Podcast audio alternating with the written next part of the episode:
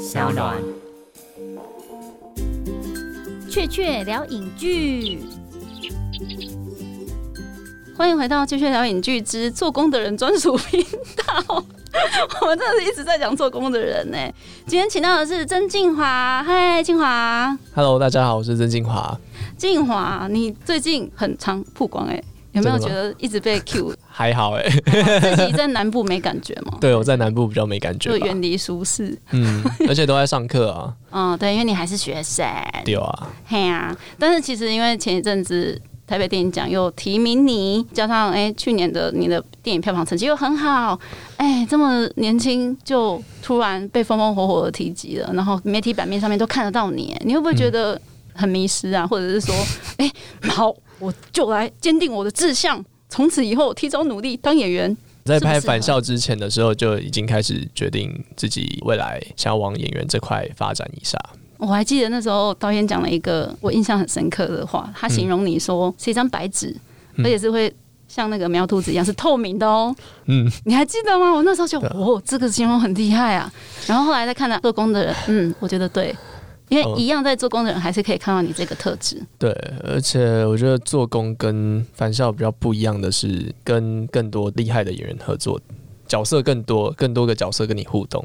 嗯因为你之前都跟在学姐屁股后面而已嘛。对对 对，现在就是哇，你跟爸、跟妈、跟叔、跟超商、跟工地，对啊，有很多经验可以分享，还有现场有蛮多东西可以学的啊。因为演员就是做中学啊。对，而且每个人准备表演的方式都不一样。对，因为淑媛哥他有分享说，有时候他在片场里面，他会遇到说，哇，好厉害的演员，演技可能可以学习，嗯但是后来他又觉得说，可是每个人适合的表演方式又不一样。即便你看你觉得他好棒，好崇拜他，好想要跟他偷学，但是也有适不适合自己的问题。对啊，在片场就是边看边学啊，你自己觉得适合你的，你就可以放到你自己的习惯里面。啊，嗯因为你拍做工的人算是 去年年中的时候，那时候还是没有人知道的对状态。对对对对 对，你是先拍返校再拍这个吗？嗯，返校很早就拍了，返校那时候拍的时候十九刚满二十左右而已，做工的时候二一吧，我有点忘记了。那你会不会觉得，嗯，开始作品陆陆续续的端出来，丑媳妇见公婆的感觉，开始被大家看到了，开始有舆论啊什么的，开始排山倒海的来，你自己感觉有压力大吗？难免会有啊，因为这是前几部作品，一定会有这种感觉。但我自己觉得生活上，我自己是觉得变化没有很大，因为我自己跟我的朋友圈跟在学校的生活，其实我觉得都跟在还没有拍戏之前是一样的，对啊，真的完全一样吗？就例如说，我电影大卖，哎、一样。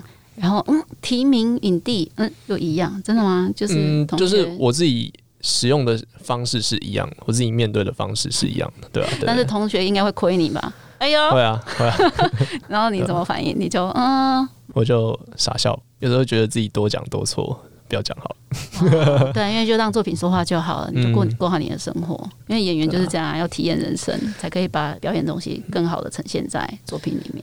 对，但是我的好朋友其实很少这样，不会多加讨论，只是当你呃像是入围啊，或者是电影出来票房很好，他们会为你感到开心。该恭喜恭喜，该开心开心，该亏的还是亏。嘿但那种亏你就会很明显感觉到他们只是在开玩笑玩笑，只是想闹你哦，好健康的校园生活啊！这是南部的淳朴感还是什么？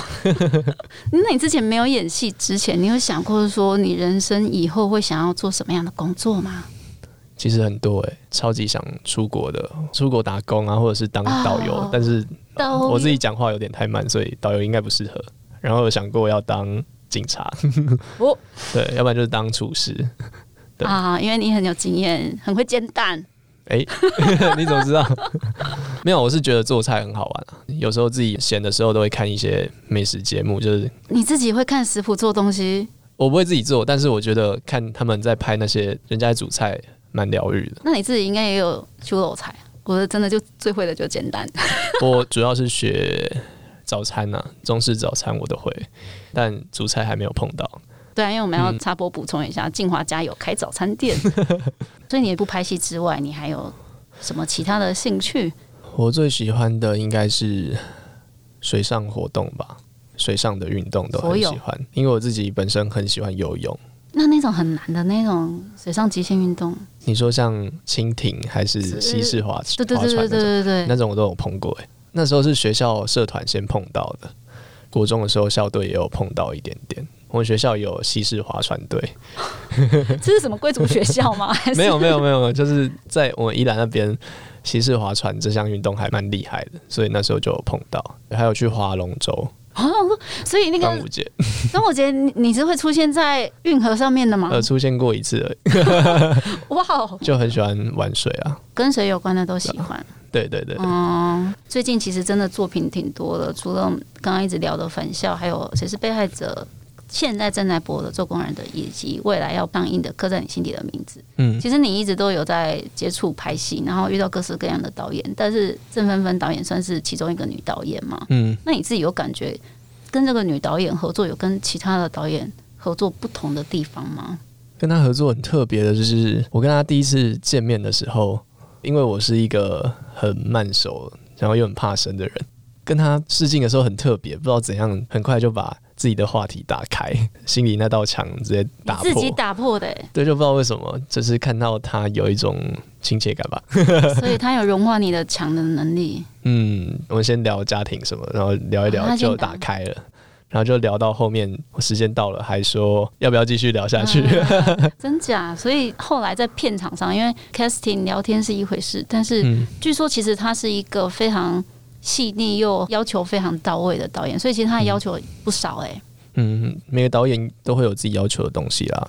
那我觉得，包括返校，还有科尼，再来要上映的科尼，其实比较科尼啊，这是你的哦，我自己简称，科尼哦，对反反正哎、科尼很聊哎、我自己念顺的。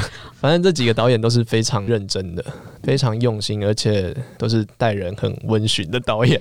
所以每个都很温驯，每个人都对，这三个很很幸运，都是很温驯的导演。当然，因为这是我第一次拍电视剧，所以嗯有很多在拍的当下比电影的节奏还要快很多，所以我自己一开始拍的时候会有点不适应。可能电影一天只能拍一场而已，电视剧就是可能一天要转好几场，所以那时候自己会有点跟不上。因为我那时候在高雄念书，所以我很少能到台北来跟他拍戏什么的。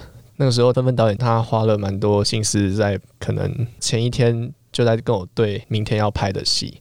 我们晚上会通电话讨论要怎么呈现，我自己也会录影片给他看。嗯，说哎、这样子 OK 吗？还是怎样？对对对对，事前功课做蛮多的，因为时间很赶，而且那时候超累的，因为科尼的前置期又跟这部片跌到，那、那时候是蛮大的挑战啊，自己压力也蛮大的。你自己的那个工时的被压缩，还有你工作量的，跟你生活的，就是整个压得很紧实，这样。对啊，有时候回到高雄都凌晨两三点。对，我们稍微聊一下，就是返校啊，被害者做工人刻在你这中间，哎、花了这么多，但其实最有趣的就是，你现在是目前台湾新生代演员里面，真的刚好近期最重要的所谓的高质感、高议题性的，刚好台湾戏剧类型里面最高水准的高分作品，哎、你都碰到了。但是我必须先说，因为在拍这几部戏之前，我也不知道对，因为你没有其他的比较，对，就是我没有其他作品可以比较，然后我也没有经验，然后另外这几部作品在出来之前，你也不知道他的成绩会是这样。对对对，哦，所以你只是一个对平常心的概念。对，其实就是把自己分内的事情做好而已，我不会去多想这些事情。能想的应该是说，你要感谢这些剧组所有人愿意给你机会，而且他们在他们岗位上都非常的努力，然后很专注。那我觉得，其实别部作品也是一样，因为你要说他有什么很厉害的地方吗，其实每部作品都有，只是在不一样的地方有没有人看见而已。我觉得就我来讲，一方面说是幸运，一方面真的要感谢在这几部片里面遇到的工作人员，因为真的受他们照顾太多了。这几部遇到的团队都是非常专业的，就是你可以在他们身上学到很多东西。因为你其实以年纪的限制，当然就会常常演学生啊，嗯或者是一些符合你年纪身份的角色。但是，诶，这几部作品里面，你自己有认为各自的表演的难处，跟你要调整一下，呈现出不同的自己的面貌的地方吗？我觉得在返校的时候，学校最多的是我更认识我自己这个人，然后我知道在怎样的状态里面是对表演来讲是舒服的，包括在表演上面你找到你的信心。找到怎样放松的方式。像一开始我演戏的时候，我最不会下戏。就是收工回家之后，你的脑袋里面还是一直在运转，就是今天拍的哪场戏，什么什么什么，明天怎么办？可是我觉得一个演员，你下戏之后，你必须回归到你的生活，而且你这样隔天的状态才会好。你回去不应该再思考这些事情，除非你还没有准备好明天要拍的东西。因为在一开始，我第一部片一定会有得失心，还有紧张，一直到拍做工的人还是都会有，一步一步也都在学啊。然后虽然是被害者，就短短的第一集的一开始，可是其实很多人第一时间没有认出你，你有没有觉得很得意？对，这是好事。有吗？如果没有被认出来是好事啊。对，因为我们看了第二次、第三次啊，对哦喜力呢？那演员听到应该都蛮开心，对吗？哦，其实很多演员他们都会，例如说你演了一个戏中了，从此之后你就被困在那个刻板印象里面，以后从此找你的东西跟角色类型都会八九不离十。但是因为刚好你在拍的时候。没有人知道你之前的东西，所以就反而可能性就在这个时间炸了出来。那你觉得做工的人演的是最接近你自己的样子吗？生活上是，就在自己家里，可能就是这样。所以我们那种做工的人，无赖没关系，我觉得也是阿吉跟比利露赖，所以那个比较级层面起来，你就显得很可爱了。所以说，你要看到最像生活的样子的真心话，就是在做工的人里面。对，应该说最接近的人是小杰。那我们看你每部作品啊，其实你刚刚也有提到，都有一堆超强的前辈啊，或者是相关的业内人士可以指教啊，带你演戏啊。但是你回归到校园生活，你好像又过得一样，可是好像生活中没有可以跟你一起认真讨论专业的表演的切磋对象。哎，其实不会，我觉得表演你找谁，任何人都可以讨论可以讨论。对，因为这个世界上全部的人都会看戏。对，而且就算没有看戏，他们也有生活。而且我念的戏是在幕后工作的，其实也是有非常多同学、老师可以讨论。在返校的时候，一直下来，像是汉强导演也有还在联络，表演老师金晴也有在联络，然后包括王静他们，就那些演员也有在联络，所以彼此都可以分享啊。你们是有革命情感的。第一部片难免吧，就是像小鸡一样，看到这些人都是你的家人。对啊，那你自己刚刚提到说你在学校学的是幕后工作，但是呢，你现在好上的是一个幕前表演的路。那你自己到底是喜欢表演的什么？哪件事情才会让你诶从幕后到幕前？刚开始在决定走幕后这条路的时候，其实我自己就想过了，因为在念大学之前，我自己很想出国。就很想去了解国外的生活是什么，然后后来发现自己连国内的生活都还不知道，就别人在过什么生活都不知道，然后就想要了解别人的生活，那跟现在演戏的出发点其实是差不多的，所以一直在做同一件事情，只是目前幕后之分而已。那你自己会觉得表演的这份事业，这整个过程有加速你人生的运转吗？或者是整个加速了你人生的厚度？因为很多年轻人其实。他们有时候念个大学的时候，也不知道自己未来要干嘛。而且台湾年轻人其实很多，就是且战且走。但是你看，你现在哎，开始某个程度上有立定自己的志向，对某些专业的认知也越来越深刻。运转速度，我觉得跟一般人是差不多的，只是厚度会有，看的事情会比较广泛一点。但有时候自己会想说，万一有一天我演到那种自己之前的样子，那我要怎么回去？就是你什么事情都不懂的时候，对，你要怎么回去？你没办法演一个纯真的对小姐，所以我非常珍惜那时候刚拍返校的那一个状态，什么都不会，然后很专注，很想把每件事情做到最好那个状态。嗯，搞不好是因为你现在的生活状态。你的学生身份，你的真实的生活面向，把这个东西给平衡了下来。因为如果你变成了一个很专业的演员，你一天到晚在读剧本或者是在演戏，甚至你搬到台北那种很高速运转的那个生活节奏的话，可能其实你现在想保有的东西，反而会很快失去。所以其实你现在很珍惜你现在的生活状态。嗯，时时刻刻都在珍惜当下发生的事情，就你会怕毕业吗？有点？对啊，你就没有同学这种东西了。对，同学很珍贵。然后你也没有上课、上学这种东西了。因为我自己是蛮念旧的人，所以我都会蛮常去回想自己学生时期在干嘛，自己高中时期、国中时期在干嘛。你起码鬼？然后，然后都就 就会觉得已经过了，回不去了，没了。对啊，说起来好像有点可怜，就是时时刻刻都在后悔。但其实没什么好后悔的，对因为有更多事情正在发生。成长的代价。对啊，因为你演做工人的里面那个小杰，其实他就是一个学生，而且他在里面好纯粹哦，对啊，我那时候拍之前都会把自己高中的参考书啊什么的，拿回来翻。对啊，要不然就自己再回去，因为我那时候高中都坐火车，就想一下那种高中时候的状态啊。你是说沉浸在小杰的这个角色的时候，你让自己再去通车，对对对对对对对对去回味你曾经学生时期做，过的事就高中？那一段时光。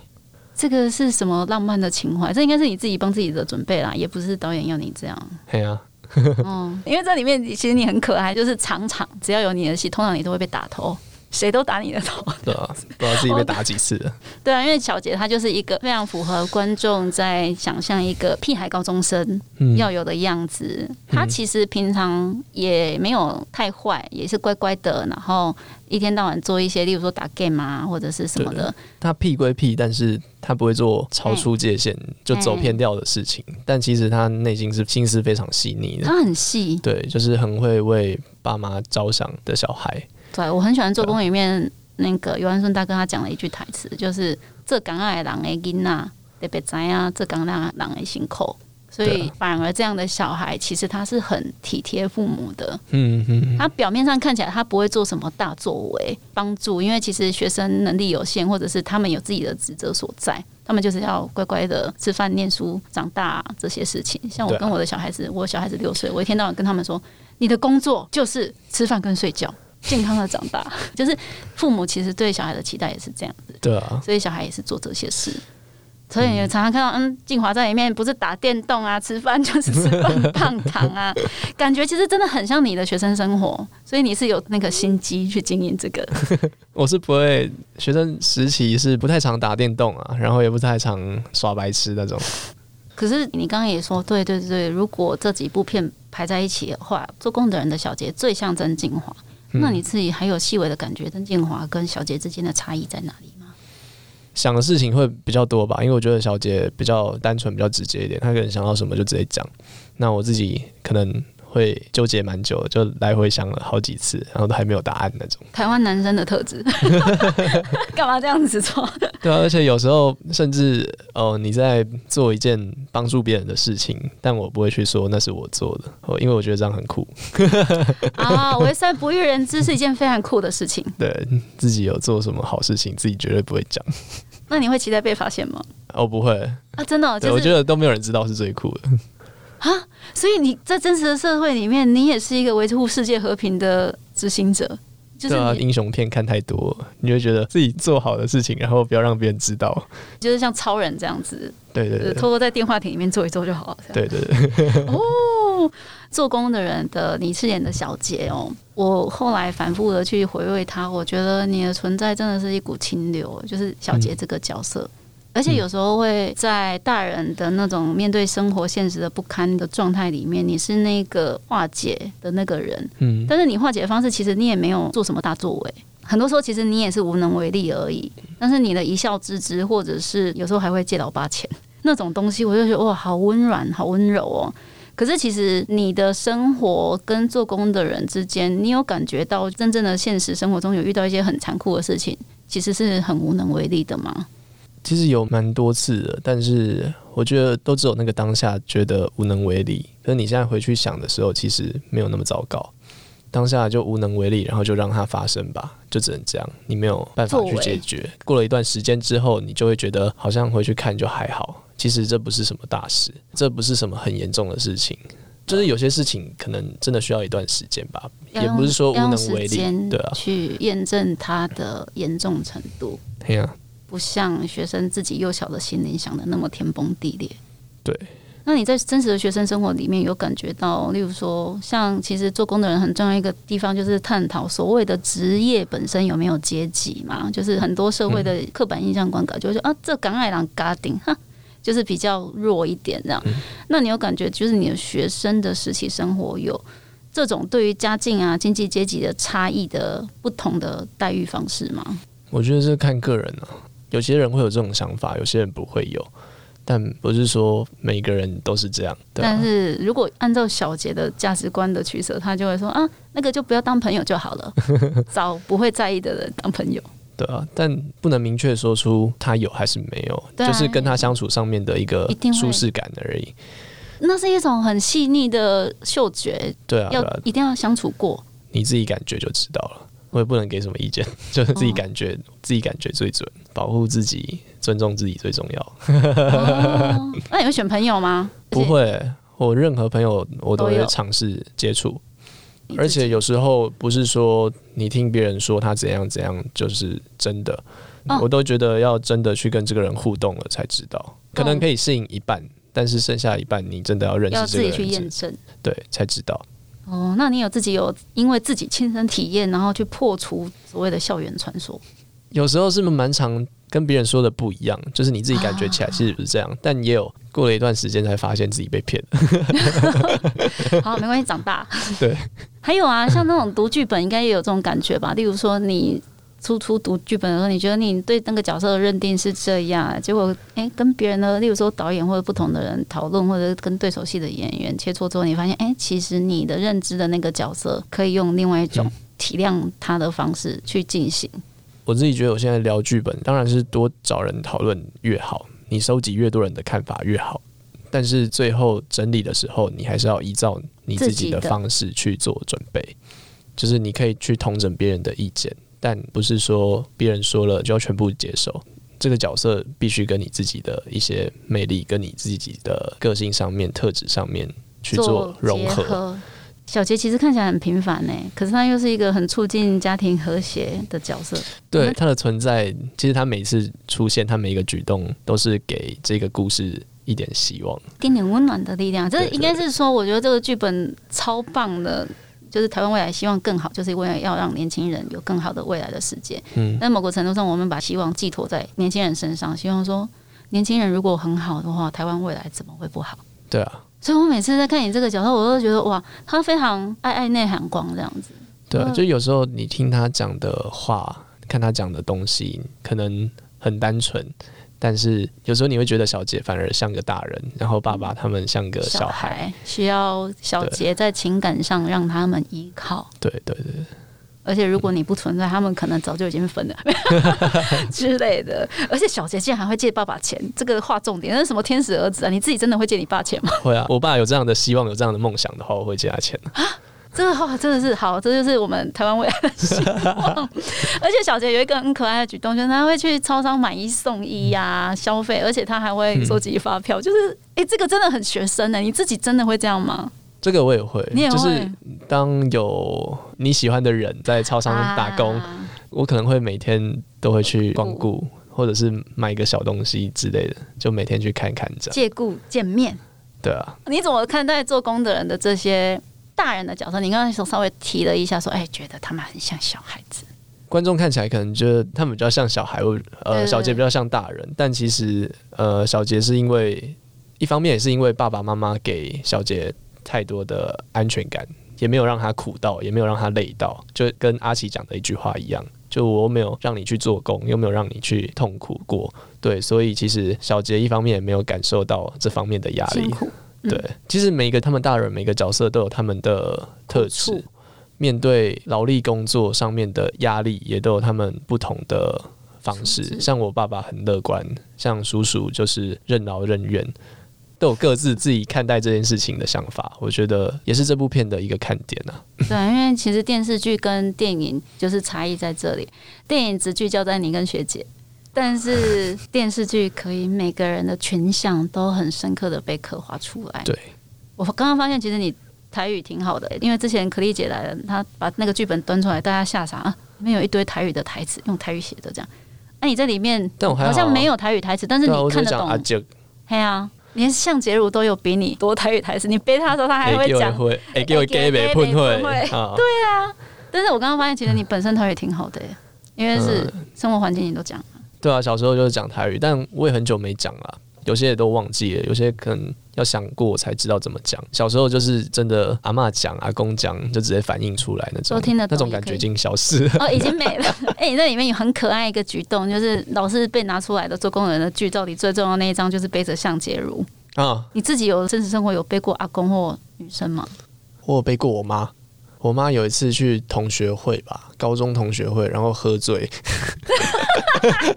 但他平常没有在喝酒，所以他酒量很差，他就只有去同学会什么会喝酒。欢喜了，欢喜。对，然后那次回家就背他，然后他就边背边吐，超恐怖的。什么画面？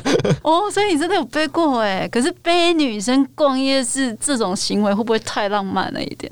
如果是小玉这个角色的话，我是觉得在日常中我有做啊，对啊，第一个他脚受伤，嗯第二个你们已经在一起了，何必在意别人人家那时候还没觉得你跟他在一起吧？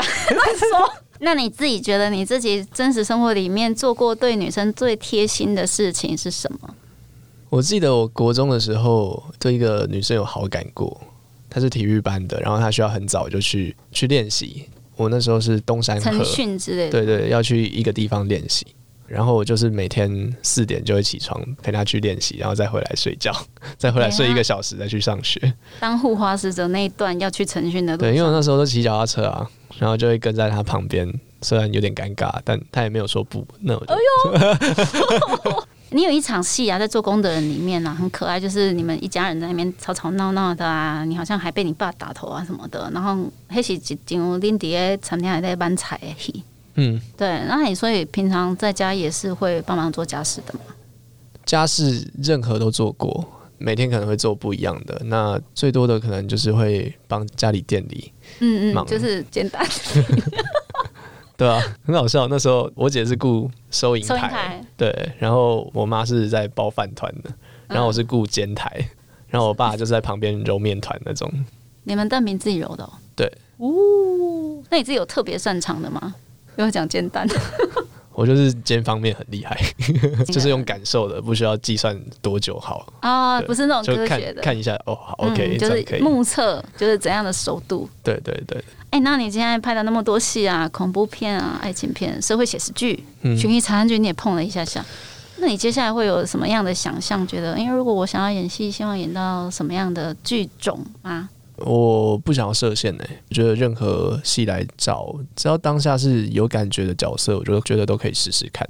不管是有没有演过的，演学生什么都可以，因为你每次去演的状态的感受都不一样，有可能个性很像，但你现在演跟你之前演又会不一样。啊，对，因为你长大，你在成长，啊像我现在我就觉得我应该演不出返校那种魏总魏总廷。对啊，我也觉得，我现在看你，我觉得是同一个人了，妈呀！对啊，就是有些东西每个时刻在做都不一样了。嗯，还有就是小杰的一个，我觉得后来我有一点感动的地方，你跟阿杰在谈论，就是像小玉她家庭那么复杂的背景里面，你在那边讲说，哎、其实一方面家庭的背景又不代表他，然后你也很清楚你喜欢的那个人他有什么良善的特质，虽然说你说不清楚你为什么会喜欢他，但你是知道他为什么值得你喜欢的。然后在过程里面，其实你跟柯淑媛饰演的阿杰是比较平起平坐，就是在讨论东西的时候，你还会呛问他说：“嗯，就是一些大人的题材的，嗯，调剂的感觉怎么样子而且还装的好像自己都不知道？”一对对对对，都不了解。很酷哎、你那时候在准备这种台词的时候，你会觉得很冲突、很违和，顶着小杰这么纯真的表情跟身份，然后讲聊一些大人的题材。我有看前面几集，然后看下嗯来，我就觉得小杰好像不是那么的纯真，装的。他一定都自己都知道。对啊，我感他跌倒有看没出来。对啊，哦，所以他搞不好就是演好他身为一个家庭里面嗯期待他应该是一个单纯的高中生的角色，让爸妈安心。对，说不定他是一个很成熟的人，也说不定。因为在那样的社会环境跟那样家庭环境里面，大人嗯再怎么样不让你看到你小孩小孩那么聪明，一定都其实都已经文秀的出来了。对啊，也有这种可能，或者所以是真的很单纯，也说不定。当下的演出的时候，你有想到这么多吗？说 我觉得这个是看观众们自己怎么觉得啦。就是各自解读的空间，你尽量让它更开放性。对，真的做工的人，真的不要想，就是如果我们很刻板的去想，这刚爱人去出题，你肯定也干嘛工啊？就是这刚爱人告诉我上面何款？没有，嗯，你是里面的粉红泡泡爱情戏的担当。我在里面看你谈恋爱超开心的，就是会少女心会起来的。那其实正确算是我第一部第一部爱情戏，戏，对，因为我跟学姐不是两个都在谈，应该是说彼此爱的人不一样。而且你在里面有一个就是一秒让我掉泪的戏，小玉她跟你讲，哎、她好像看到谁了。其实你也知道小玉的妈妈的身份是什么了，嗯，但是你当下是很义无反顾，啊，敌对敌对，然后马上冲回去，而且很有礼貌的跟大人打招呼，然后跟他交代大人会担心的小孩子的事情，对啊然后，就很帅的就走掉了。哦，那时候真的很好哭，就是这是符合你的那个价值观的嘛，对不对？就是你所谓的，嗯我就是要做很帅的事情，对吧？自己觉得很帅吧？对对对对对对对，哎，你后面的看了吗？啊，对啊对啊对啊，有有有，哦，你看啊，其实我们在播的时候，大家也都看完了，所以没有。因为我后面的还没看，我很期待后面。而且你真的会跟大人用很舒服的态度在聊天的，不论是跟阿姐、爸爸妈妈什么的，可能因为他一方面也不想要再给这些人压力吧，我觉得小杰也会这样想。对，对啊。总之你的清新感哈，结霸婚，今天哦，嘿感谢啊我觉得就是如果有小杰这样的人存在在台湾，更多的年轻人是这样的话，那我觉得台湾一定会很好。好开心哦！耶对，好，谢谢我们的曾静华今天来到节目。做工的人要看到后面，你会对他的感情越放越深。那期待下一次可以看到你更好的戏。谢谢，好，谢谢雀雀，谢谢大家。谢